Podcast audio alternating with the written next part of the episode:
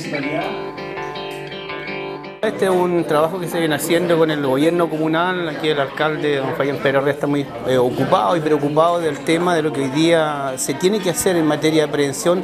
Esta herramienta es un trabajo de alguna manera colaborativo que, el gobierno comunal presentó al gobierno regional y a través de Senapred hoy día se está entregando ¿cierto? a ocho comunidades. Son ocho kits que van a permitir de alguna manera que esas comunidades puedan hacer acciones preventivas. Nosotros como red de prevención y, creo que también el gobierno comunal no queremos eh, preparar a brigadistas a que vayan a combatir incendios porque se involucra otros riesgos, pero sí de que se hagan acciones preventivas antes de que ocurran ¿no es cierto? los incendios. Esto es el rastrillo Maclau. El rastrillo Maclau era las mejores herramientas que hay hoy día para combatir los incendios. La verdad que es una actividad muy importante hoy día acá en el sector de Santa Olga. Eh, de los años que yo llevo en, en la ilustre Municipalidad de Constitución, primera vez que se da esta instancia a través de Senapred, el gobierno regional, quienes fueron los que entregaron las herramientas a las diferentes municipalidades de la región del Maule para ser distribuido obviamente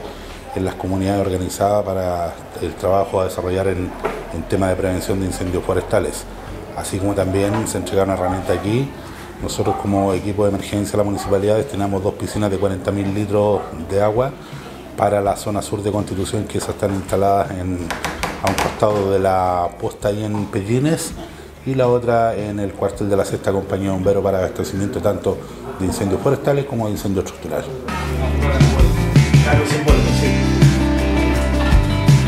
La importancia que tiene para incentivar a la gente también a hacer la protección de sus casas, de sector, para limpiar la maleza, como bien dijo el alcalde ahí, es para prevenir y no después ya están lamentando. Ahora vamos a ver también como dijo que los vecinos eh, se incorporen a esto, que quieran, tengan la voluntad de limpiar también, de ayudar, porque no sacamos nada con tener herramientas, si le decimos vecinos hay que limpiar aquí y no lo quieren hacer.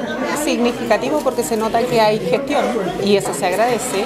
Para nosotros los sectores más rurales es más difícil el acceso para Constitución, pero sí se agradece la, la gestión, sirve, sirve para trabajar en equipo. Eh, nosotros somos una comunidad bien constituida, bien, trabajamos en equipo, trabajamos bien y yo sé que le vamos a dar buen uso. Creo que nos hacía falta eh, recordar que en el 2017 eh, solamente trabajamos con la herramienta que tenían los vecinos eh, y algo pudimos hacer. Así que ahora, nada, contenta, esperar que los vecinos hoy día tomen conciencia también, que nos, nos podamos agrupar y poder hacer limpieza en distintos sectores como se ha estado haciendo de- desde ya.